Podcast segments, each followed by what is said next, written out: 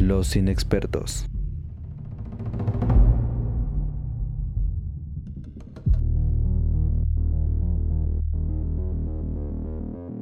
Bienvenidos amiguitos al podcast de los inexpertos, este podcast de opinión tendenciosa, medianamente objetiva y repleta de voces inexpertas que les hablarán de cine, televisión y cultura pop. Yo soy Alberto Rivera, entusiasta del cine y de las promociones 2x1 y me encuentro con mi amigo Gael Montiel.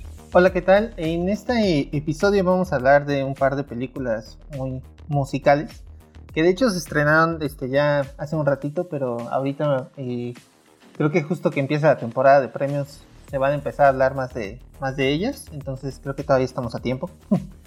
y, bueno, y no sé si empezamos de una vez. La, la, dale, dale. la primera película es... Eh, en Netflix está eh, Ma Rainey's Black Bottom, y también en español conocida como La Madre del Blues. Y esta película es, eh, bueno, tristemente famosa porque es la última actuación este, que vimos de Chadwick Boseman, este actor eh, que interpretó a Black Panther en el universo de Marvel y que falleció por cáncer hace unos meses.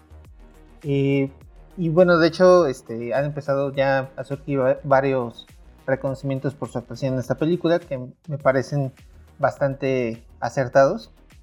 Y eh, bueno, para platicarles un poquito de qué va, es una eh, película autobiográfica que está basada en una obra de teatro sobre la vida de Ma Rainey, que es eh, pues tal cual la madre del blues para algunos este, historiadores de, la música. Se, discute ahí un poquito si es ella o es este Robert Johnson, quizá el que aportó como el asunto más de el estilo de la guitarra y ella aportó como quizá con grabaciones previas eh, pues el, estilo, la voz, este recuperar como esa música de eh, pues de las zonas eh, afroamericanas para pues un poco lo que se cantaba en, el soul, en las iglesias y mezclado con lo que se cantaba en los bares y este pues como toda esta mezcolanza de la que surge el blues y lo que vemos en esta película es, bueno, a mí la verdad me pareció muy notorio, aunque no lo supe hasta ya después de verla, que está, eh, que sí es como una obra de teatro filmada, ¿no?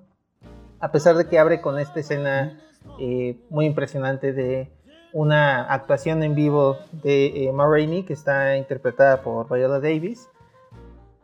Mm, inmediatamente después vemos que está ella como en una grabación de eh, estudio y em, bueno, más bien los preparativos para que ella llegue a grabar y la acompañan un grupo de músicos que llegan antes de hecho a la, sesión de grabación.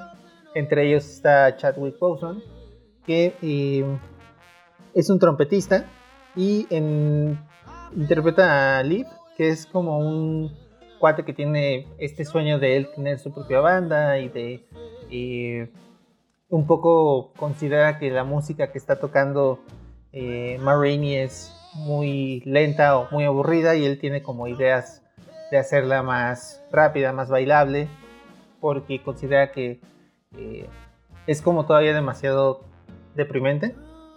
Un poco, esa es más o menos la, la idea y él quiere darle como unos tonos distintos, este, incluso propone sus propios arreglos a la, a las canciones de Ma y pues ella se, se emputa muchísimo por esta situación, ¿no? Eh, vemos ahí como esa confrontación en esta, durante esta sesión de, grabación entre pues estas dos visiones un poco de tratar de, entender la música y sobre todo son dos visiones que me parece que son de cómo las eh, personas afroamericanas se enfrentaban a, a los hombres blancos. Ok. Oye, y te iba a preguntar, ahorita que mencionas que son dos, visiones sobre lo que es el blues, al menos en esta, en esta representación. Para alguien que no conoce de música a nivel de, digamos, ni siquiera como aficionado, simplemente pues escucha música como por poner un fondo, un soundtrack de su vida y ya. Y ahora que hablas de que hay dos versiones, para alguien promedio, digámosle, es, es un tanto difícil de entender, se torna eh, musicalmente intelectualoide esta, esta situación, o una persona que no conoce nada de, blues puede disfrutarla y al mismo tiempo encontrar esas diferencias de la vieja escuela con la nueva escuela. Pues sí, creo que no, no afectan para nada porque me parece que justo la, la, música o la forma en la que se aborda esta diferente eh, visión que tienen los personajes sobre el blues tiene más que ver eh, con esta eh, forma de habitar el mundo como persona afroamericana, ¿no? esta Marini tiene este pedo de querer imponerse siente que debe como alzar mucho la voz y ser muy este terca y muy combativa todo el tiempo. Eh, hay por ejemplo una escena en la que este, ella tiene como este trato con el productor, el productor es blanco, y de que tiene que tener ahí unas Coca-Colas para que, pues porque le gusta la coca, punto. Y en el momento en el que llega y no están, y dice, yo no voy a grabar hasta que estén esas madres, ¿no? Y a ver ahorita dónde las consigues. Entonces, eh, incluso cuando él, el productor blanco le quiere como, bueno, es un par de, productores de hecho, quieren eh, forzarlo un poco a cambiar un poco las canciones o eh, ella ahí está por ahí con una subtrama que tiene un sobrino, me parece que es su sobrino que llega eh, para cantar una parte o, hablar eh, antes de una canción. Y em, ella lleva a su sobrino para que sus sobrinos le paguen, le está dando, digamos, un trabajo. Y él tiene que dar como una primera línea en la grabación, pero el chico es eh, tartamudo. Entonces es un desmadre mm. porque siempre empieza a hablar, se, traba, y ya, otra vez. Entonces, eh, los dos productores blancos están emputadísimos. y por otro lado, Marini está como totalmente terca de que me vale madres y lo vamos a repetir las veces que sea necesario hasta que quede bien, ¿no? Eso me parece que contrasta muchísimo con la, actitud del personaje de, de, Liv, de este Chadwick Boseman, porque él eh, lo que busca más bien es complacer a los blancos y, también en su estilo de música, él piensa como mucho en el asunto de comercialmente cómo se puede eh, vender más fácilmente la, música de, de y entonces él ofrece este tipo de arreglos que tiene mm, pues una vibra mucho más feliz y alegre y este para pues eso para el consumo ¿no? y eh, porque a diferencia de, de ella la visión de él es como, yo voy a fingir que todo está bien, pero cuando me toque la mía, me las voy a chingar. O sea, como él más bien lo que busca es tratar de triunfar en ese mundo para, ya que está en una posición de poder, este, pues tomarla, tomar ese poder, mientras que Marini lo que busca es como no dejarse caer y no ceder en nada, ¿no? Entonces me parece que la película trata más sobre eso realmente que sobre la música, eh, tal cual, a pesar de que se aborda muchísimo la, música, creo que ese trasfondo de, del racismo y de la forma en que viven o vivían las, las personas afroamericanas en, el sur de Estados Unidos y a principios del siglo es, pues realmente el, el corazón de la película. Oye, te iba a preguntar al respecto, Mm, digamos, estamos en esta época donde ya empezaron los, los premios a las producciones, a películas, a cortos, a series de televisión. Y eh, recientemente acaba de, ganar el, Globo de Oro por Mejor Actor, eh, Chadwick Boseman. Ya es póstumo, obviamente, pero eh, digamos, por, por, esta parte del escepticismo, ¿no? ¿Qué tanto sí es un premio legítimamente otorgado? y qué tanto puede ser doble agenda, que es eh, premio póstumo para quedar bien como academia, y digo, me refiero a Globos de Oro, y también pues agenda política eh, racial. ¿Qué, ¿Qué tanto sí se ganó, si es, digamos, indiscutible, y qué tanto fue por, por quedar bien en cualquiera de estas dos vertientes. Pues yo creo que es difícil mm, apreciarlo porque no vivimos en un vacío donde esta actuación no se haya llegado así de la nada, ¿no? Porque obviamente cuando lo ves, sabes lo que pasó. Sí. Entonces, pues no, creo que objetivamente no podría decir yo si la actuación vista en el vacío se lo merece, ¿no? Porque podríamos pensar lo mismo de, por ejemplo, Heath Ledger, ¿no? Que también eh, era muy evidente que estaba muy chingona, pero no puedes evitar pensar, no sé si esta actuación me parece más chingona de lo que es porque sé lo que pasó, ¿no? Y creo que este es un caso similar. Eh, a mí lo que me parece muy, este, muy rescatable de esta película es que, bueno, más bien de tal cual de actuación de, de es que sí transita desde eh, los, pues esta personalidad muy vivaracha y es muy, tiene una como felicidad muy contagiosa y salta hacia las partes dramáticas y las partes, eh, bueno, más bien a las partes tristes y las partes violentas, eh, como muy sutilmente, o sea, no te das cuenta de qué momento pasó de estar feliz a estar encabronado o estar triste. Eh, y es muy, muy expresivo con su cuerpo, muy expresivo con su rostro. Y también, este, justo regresando a este asunto de que está basado en una obra de teatro, pues es hay varios puntos en los que la, toda la película se sostiene en un monólogo que este güey está dando, ¿no? Y entonces, creo que la verdad, este, entiendo perfectamente que, le den los premios, me parece que se los merece, porque sí es una actuación muy, muy chingona, pero de nuevo, yo no sé si lo estoy apreciando, este, bueno, más bien me parece que es imposible apreciarlo de una forma eh, en el vacío, ¿no? Ok. Sin, tomar en cuenta el, que es justo la, última actuación de este güey. Y mira, y justo lo pregunto no por dudar de la legitimidad de su talento, ¿no? Pero justo, con el ejemplo que pusiste queda claro, ¿no? Todo, a la mayoría de la gente nos, gustó, a, la academia impresionó Heath Ledger como, como el Joker, pero también al momento de repartir los premios se vio un poquito mm, increíble, ¿no? Como de, oh, justamente el, Oscar póstumo para... Y, en el género además, ¿no? En el que había ocurrido, eh, era un poquito complicado, ¿no? Como de que lo asimiláramos como una... Como algo que hubiera pasado si no hubiera muerto Heath Ledger, ¿no?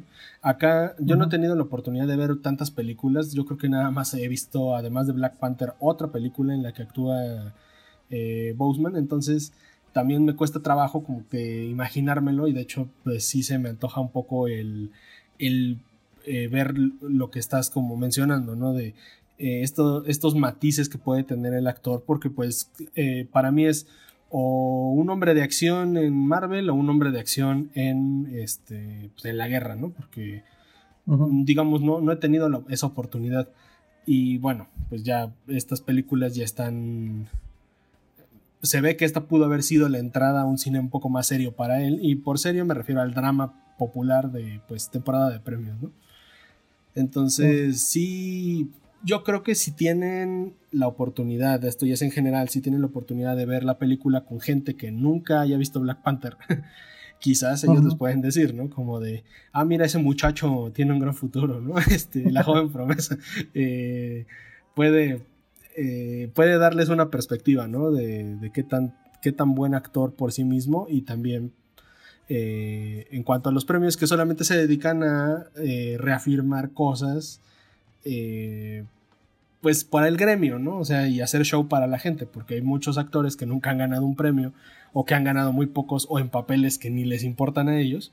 Y eso no los hace ni mejores ni peores actores, ¿no? Solamente es un... Es el reconocimiento de la academia o el, el reconocimiento popular de que son importantes para, para una industria. Entonces, digo, solamente por eso las preguntas, no por, no por tirarle, por tirarle al, al, fallecido este señor, ¿no? Entonces, eh, ¿en qué plataformas pues pueden encontrar esta, esta película? Está en Netflix. Ok. Sí, está por ahí, La Madre del Blues. La Madre del Blues. Va, me late. Yo sí le voy a dar una oportunidad este fin de semana a ver qué tal. Y pues saltando, no tanto y un tanto sí, este, del blues a un poquito más de, de música, pues no voy a decir similar, pero sí que tiene una raíz un tanto similar. Vamos a brincar al jazz, pero esta vez de la mano de Disney Pixar, con una película que dio mucho de qué hablar, que sigue dando de qué hablar y que yo me atrevo a decir que va a ser de los de los nuevos clásicos, ¿no? Como esta serie de películas que, que en el Disney antiguo teníamos como, como los clásicos de Walt Disney en vida y ya después la otra, la época setentera, ochentera y luego los 1900 y ya a partir de ahí creo que para los que son de nuestra edad ya se empiezan a clarificar un poco los recuerdos de lo que es Disney. Entonces yo creo que esta película que habla de jazz, que habla sobre la vida y que habla sobre el propósito en la vida, va a ser uno de los nuevos clásicos. Estamos hablando de la película Soul, em, en la que yo creo que, no sé, a excepción de que tú me digas otra cosa, estamos viendo una pequeña transición o una especie de paso adelante y hacia un lado por parte de Pixar, en el que no se preocuparon tanto, tanto, tanto porque a los niños les enviaron un mensaje, sino que el mensaje fue para los adultos. Porque hasta donde yo lo veo, pues creo que un niño, el mensaje de esta película, un niño no lo necesita, un niño ya lo vive, Entonces, eh, para no, para no este, complicar ahorita con, la estructura, vamos a hablar un poquito de qué va y la, platicamos. Eh, Soul es una, es una película que, que trata sobre la vida de Joe Gardner, que es un profesor de música en una escuela secundaria en Nueva York, que se, se siente atrapado en una, en una monotonía, en un tanto una vida insatisfecha. Se ve que es un hombre que ya se está acercando peligrosamente a sus 40 y que no, no tiene una... Eh, lo que nosotros llamaríamos, y que incluso dentro de la película todos le dicen, pues una estabilidad tanto emocional como económica y, laboral, ¿no? Porque además de ser maestro, no, no es un maestro de tiempo completo, es un maestro como por honorarios, como por horas, porque su gran pasión, que es el tocar eh, eh, jazz, eh, le consume mucho de su tiempo y digamos que se la pasa como popularmente en México le decimos como persiguiendo el hueso, ¿no? Como que anda de toquín en toquín, ahí buscando dónde se puede presentar, siempre a la expectativa de tener la gran oportunidad, esa en la que todo va a salir perfecto, de esas que tú dices, se le ponchó la llanta al millonario afuera de mi casa y resulta que el millonario era un, músico famoso y me dice, tienes que tocar conmigo, Entonces, esos son el tipo de sueños que más o menos tiene tiene este hombre, ¿no? Siempre buscando ahí la gran, gran oportunidad. Y por curiosa y bromista que parezca toda la vida, se le da la oportunidad. Tiene la pequeña, se abre esa pequeña ventana que todos, eh, digamos, los godines, que todos los soñadores y que todo, toda persona que, que alguna vez ha tenido las ganas de hacer algo, ocurre en la vida de Joe Gardner y tiene la oportunidad crucial de tocar en una eh, en un bar con una de las leyendas del jazz que se llama eh, Williams. Entonces está súper emocionado por todo esto, digamos que ya tiene sentido su vida, pero ocurre algo que lo va a poner en perspectiva total porque pues se podrá pensar que murió de la nada. Y ahora pues todo lo que en algún momento pensó que iba a hacer eh, ya, no, ya no significa lo mismo. Pues ¿Cómo, ves hasta ahí, amiguito? ¿Qué, te hace pensar? pues sí, creo que eh, leíste el clavo ahorita que, que hablabas sobre esta transición que está teniendo Pixar. Bueno, habría que ver más adelante qué, qué, otras cosas más hacen. Pero creo que sí es una película que sí puede que marque. Digo, hay que ver, ¿no? si marca un antes un después o es solo como una película ahí extraña en, de, toda la, producción de, o todas las producciones de, esta, de, Disney Pixar. Em, porque, como bien dices, sí está totalmente dirigida adultos, ¿no? A mí me pasó algo muy curioso, yo la vi dos veces, la primera vez que la vi, la vi con eh, mi novia que es de la edad, eh, a los dos nos, este, bueno, la vimos con las personas, pero eh, básicamente a los dos sí nos, impactó muchísimo y yo me solté a llorar y así, ¿no? O sea, sí me, me pegó muy cabrón. Luego la vi con mi hermano y este que él apenas va a entrar a la universidad y todavía es un joven lleno de ilusiones. Y fue como, ah, está bonita, punto. Entonces creo que sí tiene que ver como un poquito que el, justo este mensaje sobre valorar eh, ciertos aspectos de la vida, sobre eh, pues este asunto de qué son realmente los sueños y qué significa realmente alcanzarlos y para qué los quieres. No sé, o sea, como todo este asunto de el propósito de una vida y eh, lo que se hace para intentar cumplirlo y qué se siente lograrlo, son temas que eh, pues sí tienen mucha resonancia con, con los millennials, sobre todo ahorita. Y pues sí, me parece que lo hicieron pensando en una película para millennials y en los temas que le podría interesar a nuestra generación y creo que dan justo en, el clavo, ¿no?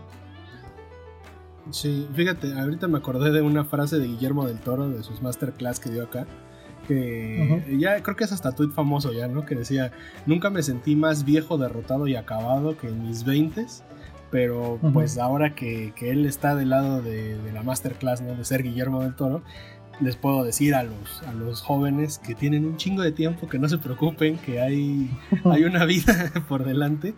Y yo creo que en parte va por ahí el mensaje. Digo, tal vez me vi un poco escueto con la sinopsis porque creo que si les digo más, eh, se pueden empezar a hacer idea, ideas como la que incluso yo me hice, que a media película ya yo decía, no, pues ya sé de qué se trata, ya, ya, sé qué va a pasar. Y justamente, digo, que también nos estudiaron ahí, nos espió Pixar o algo así a nuestra generación, porque justamente lo que el protagonista cree que es como pues la verdad, que, es lo que persigue realmente una persona cuando, cuando está viva, eh, era, era, exactamente lo mismo que yo pensé, ¿no? Como, sí, pues obvio, ¿no? Es lógico. Pero cuando pues ahí algunos personajes le hacen como ver como de, a ver, a ver, a ver, ¿cómo que la vida es esto? En ese momento yo me quedé como de, ay, sí es cierto, creo que tiene mucho sentido, ¿no? Y creo que tiene mucho sentido también que, que yo piense de esa manera por cómo se han desarrollado las cosas, por la etapa de la, de la vida en la que estoy y por lo que falta, ¿no? Porque creo que si ves esta película con gente más grande, con gente que ya evidentemente ha tenido, que digamos te duplica, te triplica la edad, dependiendo de si eres un niño, te triplica la edad o algo así, tus papás, tus abuelos, también van a entender la película distinto y hasta te podría decir que la entienden mucho mejor. Yo creo que justo el problema está en nuestra generación y cuando digo problema es em, que todos somos, todos los de esta edad, todos los de la generación millennial, todos somos Joe Garner. Y tal vez tu papá, tu mamá o los abuelos van a pensar muy similar a como piensan otros personajes, que son justamente los que le están tratando de ayudar a, Joe Garner, y tus, tus eh, familiares más pequeños van a pensar exactamente como eh, el, el, compañero, compañera de aventuras de Joe Garner en esta película. Esas, esas dos partes de los que apenas empiezan a vivir con los que ya vivieron tienen más sabiduría en su, en su experiencia y en su ignorancia que los que estamos a la mitad. Entonces, eso es lo que a mí me hizo pensar como de, oh, o, soy, ya no soy tan joven y todavía no soy tan sabio por ser, tan, por ser más viejo. Entonces, creo que sí viene como ayudarnos un poquito a redirigir esta, pues, mm, como este barco, ¿no? En el que decimos qué es importante en mi vida, qué no, eh, qué es lo que paso persiguiendo todos los días pensando que es lo correcto y que muchas veces por más noble o, más, eh, pues, ¿cómo se podría decir? Que no necesariamente tiene que ser algo ilegal, algo malo para que tú digas, ah, ese sueño no vale la pena, eso es algo malo, ¿no? Sino pues mucha gente diría, bueno, si yo hago ejercicio y mi, meta es ser deportista, ¿qué hay de malo en eso? ¿Qué, hay de malo en obsesionarte con ser el mejor músico de jazz? ¿Qué hay de malo en querer tener tu, oportunidad dorada para, para tener ese ascenso en el trabajo? ¿no? Son ese tipo de cosas que nosotros pensamos que pues no dañan a nadie, nos ayudan a crecer personal o profesionalmente. ¿Qué puede tener de malo eso? Y acá creo que te ponen en perspectiva y te dicen, pues sí, sí puede tener algo malo si te pasas de aquí, ¿no? Y justamente ese es el punto en el que el protagonista se encuentra. Cuando lo que parece bien resulta que ya no está siendo tan, tan sano, ¿no? Y pues te digo, nos va a servir ahí de reflexión más a los de nuestra generación, porque nos toca estar en medio en esta, en esta ocasión. Y sí, es muy normal esa reacción como la de tu hermano, ¿no? Como de, ah, pues está padre, ¿no? Sí, pues yo sigo empezando a vivir, todavía no, no descubro lo, malo de este mundo, ¿no? La pérdida de la inocencia todavía no existe, ¿no? Entonces, yo creo que va, va a ser un, un, parteaguas al menos. Sí, eh, me, me parece... Me parece una lástima no haberla podido ver en el cine también. Porque creo que además de toda esta pues, experiencia catártica de, verla y termina y este, pues lo que dije, ¿no? Como que sí te dan muchas ganas de. Bueno, dependiendo obviamente de qué tan sensibles sean, la verdad es que yo lloro con cualquier mamada en el cine, entonces. y en la tele también.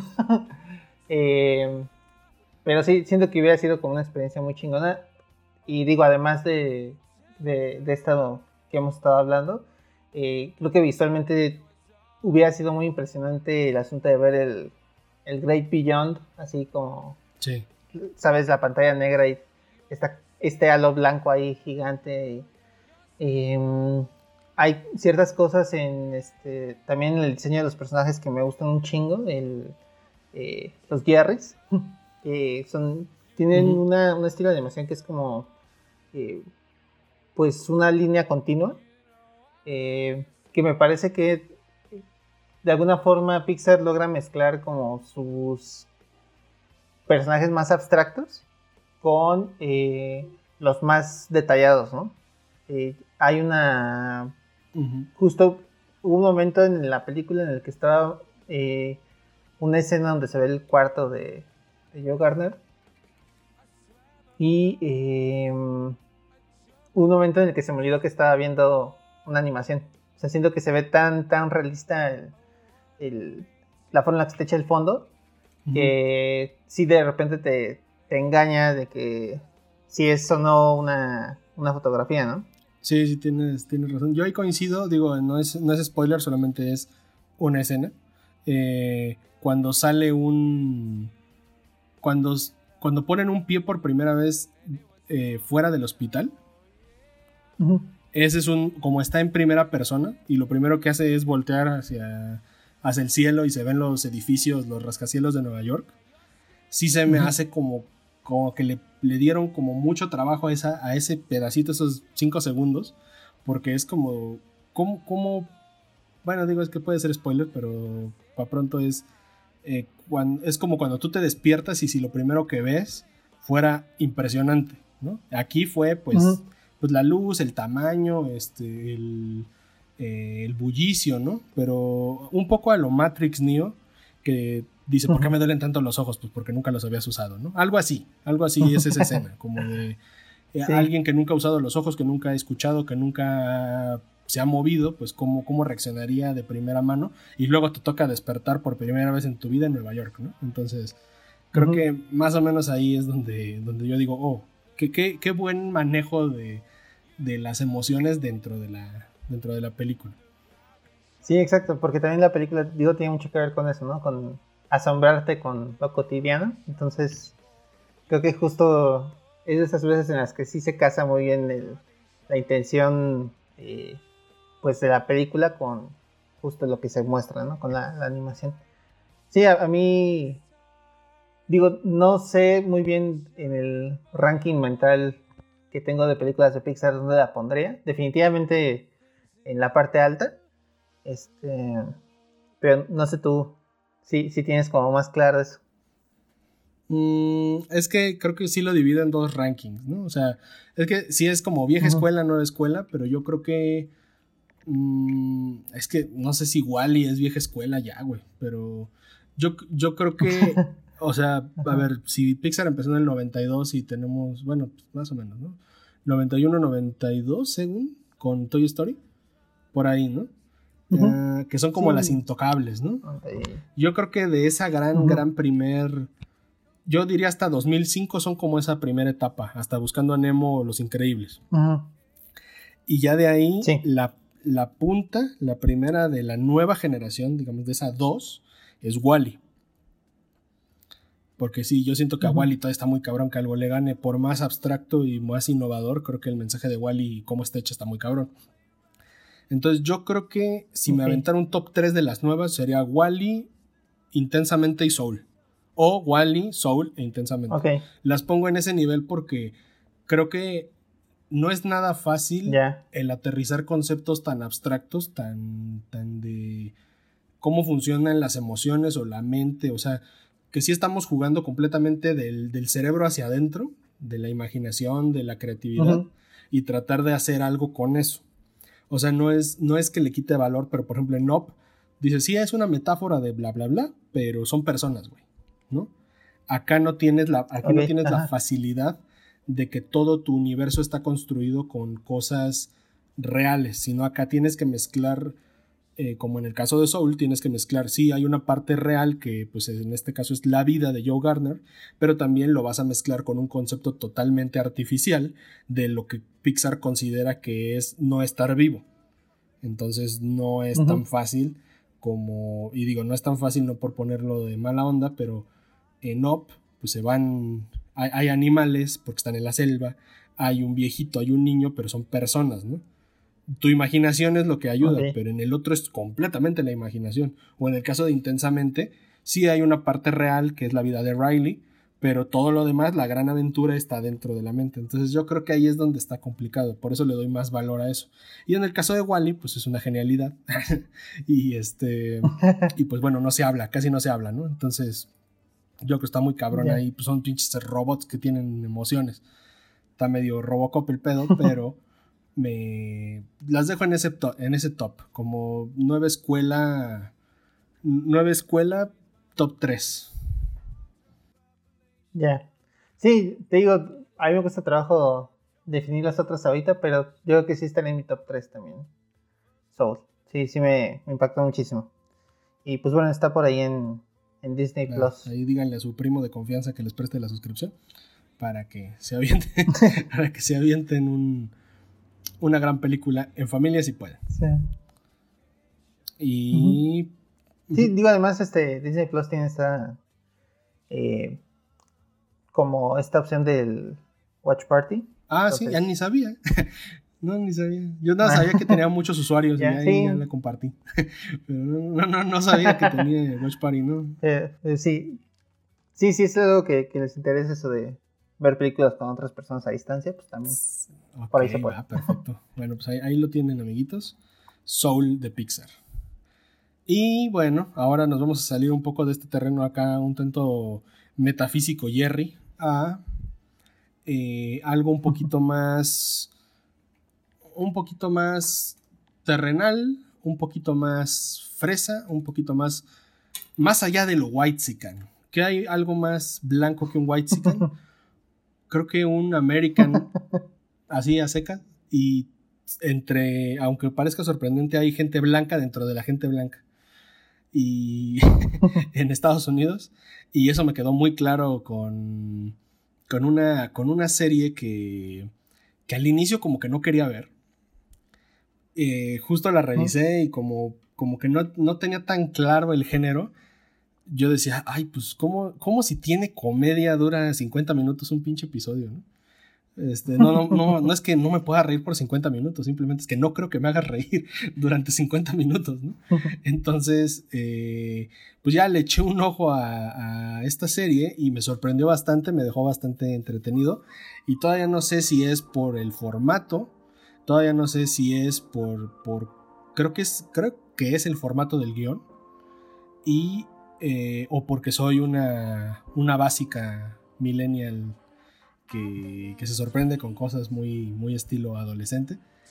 Pero eh, sin duda es, algo muy recomendable, esta serie de la que estoy hablando, es Ginny and Georgia, que está disponible en Netflix desde el 24 más o menos de, febrero. Es una nueva apuesta que está haciendo eh, estos originals de Netflix de contratar como equipos o un crew completo de puras mujeres. Eh, porque si bien salen hombres en la serie y todo, eh, tú te puedes quedar ahí viendo los créditos y dirigido por Sarah Lampert, de producido por Rain, no sé qué, Entonces, sí son de estas producciones un tanto em, que son muy pesadas en el sentido de que les da todo su apoyo a Netflix, les compra todo el proyecto y que son arriesgados en el sentido de que rompen con este estereotipo de que siempre sean los mismos hombres que, que dirigen las producciones y que además son jóvenes, ¿no? Porque la creadora de esta serie tiene 33 años, es su primer proyecto y la neta se ve bastante chido. Ahora, ¿de qué va Ginny and Georgia? Y por qué está medio, medio extraño. Eh, a simple vista, digamos, mm, está grabado como un drama, pero de repente hay momentos de, de comedia casi a los sitcom y se avientan unos chistes o unas observaciones medio cabronas sobre sobre cómo es el racismo en Estados Unidos. Es un tanto sutil, de repente sí se ve muy drama adolescente, de repente se ve como, como eh, true crime este pedo, pero es como a ratitos. Entonces por eso sospecho que es el guion el que está ahí como, como metiendo mano. Ahora, para que, para que les interese un, poquito esta, esta historia. Eh, Ginny and Georgia sigue la historia de Ginny Miller, que se llama Virginia, pero le dicen Ginny, que es una, una niña, una chavita de 15 años que tiene una mamá de 30 años. Y a esta fórmula le agregamos que Ginny es, es mestiza, es eh, negra, pero su mamá es blanca, blanca, blanca. Entonces, eh, digamos que desde ahí empezamos a notar que cómo, cómo es ser madre, además es madre soltera, con hija con hija negra y este y en uno de los lugares más blancos de Estados Unidos, que es esta área de Nueva Inglaterra, estos seis estados que componen eh, el lugar donde los padres fundadores pusieron la primera piedra de lo que sería el imperio. Y este, están en Massachusetts, y pues ahí la gente no está acostumbrada a ver gente negra, ¿no? Entonces, eh, digamos, esta niña de 15 años, Ginny se queja mucho de que su mamá es un desmadre, su mamá tiene 30 a veces no parece su mamá porque ella quiere seguir viviendo en el, relajo.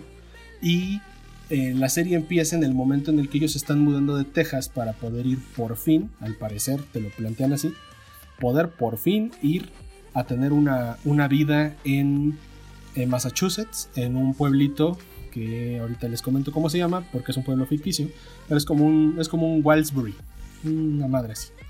Entonces, Em, nos damos cuenta casi inmediatamente que se están mudando porque acaba de morir el segundo o tercer padrastro de, de Ginny, que les dejó una muy buena lana. Y con eso se compran ahí un, un, descapotable, un BMW poca madre, y se va junto con su hermanito y su mamá. Su hermanito se llama Austin, dato curioso. Los niños tienen nombres de las ciudades donde ha vivido la mamá. La mamá se llama Georgia porque vivió en Georgia. Eh, Ginny se llama Virginia y Austin, el niño, el, un morrito como de unos 7 años.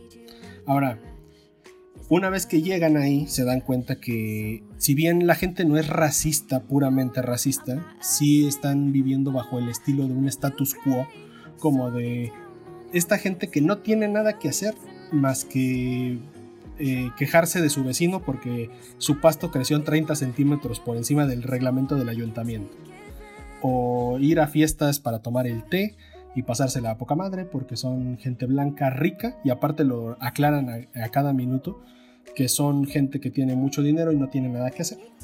Entonces, para Ginny es un problema de que siempre se ha cambiado de escuela, siempre es la nueva y esta vez está como que intentando encajar, pero curiosamente eh, una chica, una chica gay se le acerca y la vuelve como la, gran amiga, la, integra y como que en este momento Ginny está experimentando por primera vez lo que es ser popular, porque la integran como con las populares. Y, tratar de, de, tener novio, tratar de tener su propia identidad, tener estilo, mientras la mamá pues está, está buscando la manera de, de tener una estabilidad, ¿no? Porque es, la, es esta mamá que quiere ser amiga de tus amigos y casi casi, ustedes fumen hierba, no importa, soy la mamá chida, ¿no? O sea, algo así es esta señora y empiezan a pasar unas cuantas cosas extrañas porque al parecer lo que pasó en Texas no se va a quedar en Texas y hay un oscuro secreto que va a perseguir a esta familia a lo largo de los siguientes episodios. Sí, bueno, ahorita que lo mencionaste, este, bueno, y, me puse a buscar un poco algo de sobre la serie. Eh, vi muchas comparaciones a Gilmore Girls. Este, no sé, digo, a mí esta serie yo no fui tan fan, no porque, de hecho me gustaba muchísimo verla, pero nunca la seguí así fielmente, ¿no? Mm. Eh, tengo todavía ahí en, el, en la lista de proyectos, como en algún momento sí verla completa. No sé si, a ti también te, te recordó. Pues mira, no la vi, pero creo que viene bastante bien el ejercicio. A ver, cuéntame, ¿de qué se trata Gilmore, Girls? Para que yo te diga, ah, creo que va por ahí. a ver. Sí, justo, eh, el asunto de este, la mamá joven que se lleva muy bien con, este, bueno, que tiene como esta relación de eh, amistad eh, con la hija, pero que justo por la diferencia de edades, como que hace que pues un poco el problema o el, asunto de la serie sea como donde se dibujan los límites entre soy tu madre, pero soy tu amiga y ese tipo de, cosillas. Me parece que también el, el tono era como comedia pero drama, entonces... Está parecido. Me, sonó como... Pues mira, hasta, hasta el, digamos, sí se concentra en la relación con su mamá, sí, pero como empiezan a pasar cosas en la vida de las dos, hay un punto en el que pues también la mamá tiene su historia, ¿no? Y aparte a través de flashbacks te explican cómo llegó esa, esa mujer a ser quien es y por qué a pesar de que pues también podría decidir madurar, no madura, ¿no? Porque digamos, nos la presentan como una mujer como que muy desobligada, o sea, muy desobligada en el sentido del primer capítulo, como muy de, pues mi hija maneja el BMW mientras yo me pinto las uñas y vamos a 80 en la puta carretera. O sea, vamos diciendo groserías y el morrito de atrás ni que lo fuera a entender y luego las repite, ¿no? O sea, como que ahí sí está muy como Valley Girl, ¿no? Como muy California hecha desmadre, ¿no? No pasa nada. Pero conforme avanza, digamos, conforme llegan a esta ciudad de gente muy blanca, empiezan a tener que adaptarse y eh, como que esta, esta señora sí hace el esfuerzo, pero obviamente desde mm, lo que les comentaba, como que desde este secreto que tú dices, ok, ¿qué pasó en Texas? ¿Qué pasó en Virginia? ¿Qué pasó en California? ¿Qué pasó en Georgia? Porque todos estos lugares que construyen la historia de, de esta mujer le están empezando a jugar en contra. Por algo se va de estas ciudades, ¿no?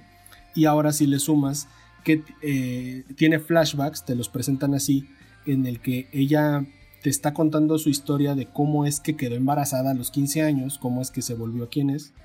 Eh, digamos, parece que tiene un propósito que estar haciendo en Massachusetts, porque, digamos, no, está tan al azar como parece su llegada a, a ese lugar.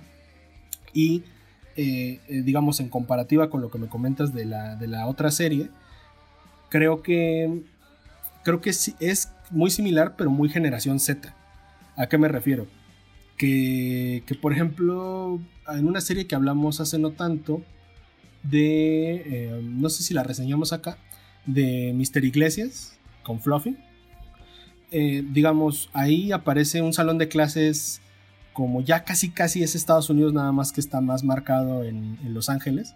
Esta mezcla de razas que de repente tiene seis, eh, alumnos, diez alumnos con apellido latino, pero también tienes asiáticos, pero también tienes negros, pero también tienes blancos y tienes nativos americanos, como que ya está más normalizado, ¿no? Eh, acá, digamos, lo que normalizan creo que son estas relaciones de pareja, normalizan el desmadre en los jóvenes, normalizan pues hasta el consumo de sustancias y todo eso.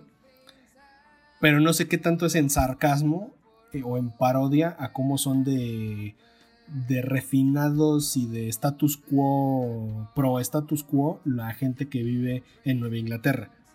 Porque, digamos, te presentan situaciones, así digo, hay una escena muy, muy, muy estúpida en el que de repente una señora pues quiere hablar con, o sea, otra mamá, la mamá de la casa de enfrente quiere hablar con, eh, con Georgia y le dice, oye, ¿no quieres ir a fumar de la hierba que le confisqué a mi hijo pendejo, ¿no? Así ya estoy hasta la madre de mis hijos, ¿no? Entonces vamos a fumarnos la hierba. ¿no? Y ya ahí están echando el chisme y fumándose su, su churro y ahí hablando de cómo está eso. Y dices, no sé si eso es una parodia porque justamente estas mujeres blancas lo que están buscando es, no, pues el estatus y su pinche madre, ¿no? Y, vamos a, impresionar vendiendo panqueques y en la junta de no sé qué, ¿no? O sea, como que sí te las marcan muy así, pero al mismo tiempo está como muy, eh, ¿cómo se podría decir? Inclusivo, ¿no? O sea, de repente ves a muchos personajes que hablan en lenguaje de señas y, e incluso como saben que la gente que está frente a ellos es sordomuda, se avientan una conversación completa utilizando el lenguaje de señas justo para que, aunque sea una estupidez, el de al lado entienda, ¿no? Así como, por ejemplo, hay una, familia donde el papá es el que es el sordomudo. Entonces la mamá y la hija, en lugar de irse a pelear a la cocina, y ay, mamá, te odio, no sé qué, se están peleando enfrente de él, pero están justamente utilizando el lenguaje de señas y hablando para que el papá también entienda que, digo, es una pendejada la pelea, pero también el papá está incluido. O también que pues ya no es como de, oh, la niña lesbiana o oh, el niño gay, ¿no? Sino como que es de... O sea, hasta entre ellos se dan consejos así de, güey, aquí todos se besaron con todos, pues nada más pregúntale si es gay, si no es gay, pues ya, a la chingada, ¿no?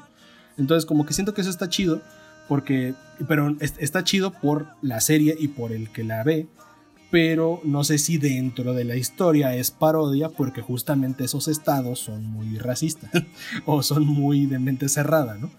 Entonces, como sea, funciona para el espectador, pero dentro de la serie todavía no lo descubro exacto porque porque te digo como que tiene destellos raros, te digo, yo creo que es como como está escrito. Porque en momentos pasamos así de un drama cabrón y de repente un chiste que aliviana un poquito y de repente hay algo que se ve medio true crime y no sé si es inestabilidad o es un formato que pues vamos a ver en los siguientes años porque si te das cuenta y digo esto pasó con WandaVision eh, pues si vemos cómo va saltando la evolución de las sitcoms, más o menos Modern Family viene siendo como pues, de lo último, pero Modern Family oficialmente ya es 2020. Entonces, pues quién sabe cómo son los nuevos formatos de las, de las sitcoms y de las, eh, del nuevo formato de comedia que va a reinar en esta década. Va por ahí. Ya, sí, eso, eso estaría interesante ir viendo. Eh, pues sí, suena, suena bastante interesante. Se me antoja, me, me llama la atención esto de como que el tono esté raro. Pues, o sea, que no puedas como decidir si es este comedia, drama o, sí, o, hasta adolescente. ¿eh? creo que creo que estoy viendo algo de niños. Ya. algo así. ya. Sí, suena bastante interesante. Va, pues bueno, ahí, ahí lo tienen, está en Está en Netflix, está como, creo que incluso como tendencia ahí en el top 5 de, lo que has estado viendo en la semana. Está muy fácil de identificar. Lo que sí, están muy largos los episodios. No digo que no lo merezcan, pero pues creo que 40 minutos estaba bien. Pero acá están en 55. Hay uno de una hora con 10 y a veces me pregunto, creo que no era tan necesario. O sea, creo que... Porque son 10 episodios de la primera temporada hasta donde se Ah, y otro dato curioso. Eh, hay, un, hay un chiste que hizo encabronar a Taylor Swift. Entonces se acaba, o sea, digo, no es la serie más, pues no es la serie más grande, no es Cobra Kai como para que dijeras, ay, se encabronaron por algo de la tercera temporada y se colgaron de ella, ¿no? Sino que aquí, pues una serie desconocida de una productora, directora desconocida, de repente hizo encabronar a Taylor Swift por un chiste que involucra a Taylor Swift. Y que pues para la serie está cagado y digo, yo la defiendo un poco porque digo, sí, sí, pues sí vale la pena que se haya enojado un poquito. Porque las razones de Taylor no es porque hablen de ella en el chiste, sino por el trasfondo, cómo está estructurado el chiste es lo que le encabronó. Pero yo le diría, si tuviera aquí enfrente a Taylor le diría, este, pues así habla la gente, ¿no? O sea, no te lo tomes personal, así habla la gente. Era muy normal que tiraran ese chiste, ¿no? Entonces, este... eh, bueno, ahí es, es, como un dato curioso. Por eso te digo, de repente hay momentos en los que digo, pues es drama o qué pedo. Y en otro lado, de repente sale un chiste que hace encabronar a esta mujer. ¿no? Entonces, vale la pena. Yo creo que, creo que sí es algo. Eh, son de este tipo de producciones que me gusta ver con gente que está más cerrada de mente o que está más grande de edad. Porque justamente es como de, ay, ¿por qué se ve esa? ¿No? El de, ay, ¿por qué hizo eso? Y es como de, sí, ya ya entendimos que, no, te quiero decir boomer, pero, pero está chido que cause esa, ese impacto porque nos está indicando cómo debemos, bueno, no cómo debemos, pero sí cómo hay diversidad en cómo contamos las historias, ¿no? Y que ahora el personaje gay no tiene por qué ser especial porque es gay, ¿no? Sino solamente es otro punto de su personalidad y de cómo está construido el personaje y no el de, ah, yo soy el amigo negro del grupo, ¿no? Yo soy el amigo que sabe artes marciales, yo soy el listo, ¿no? Sino que los arquetipos van evolucionando un poquito. Eso es lo chido. Ok. Va, pues bueno, ahí está la, la recomendación. Está en Netflix, ¿verdad? Sí. Y bueno, creo que con esto ya llegamos al final del, episodio de hoy. Solo les recuerdo que el podcast de los inexpertos cuenta con la producción de esta de podcast con Itzayana Torres y con Carlos Minguela, las personas que hacen posible todo el material y también que nos pueden escuchar todos los miércoles a partir de las 6 pm. Vamos a estar compartiendo todo a través de Spotify, Apple Music y Anchor.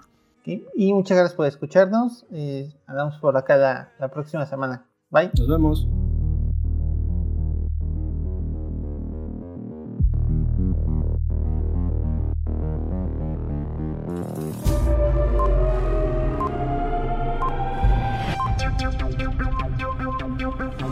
Los inexpertos.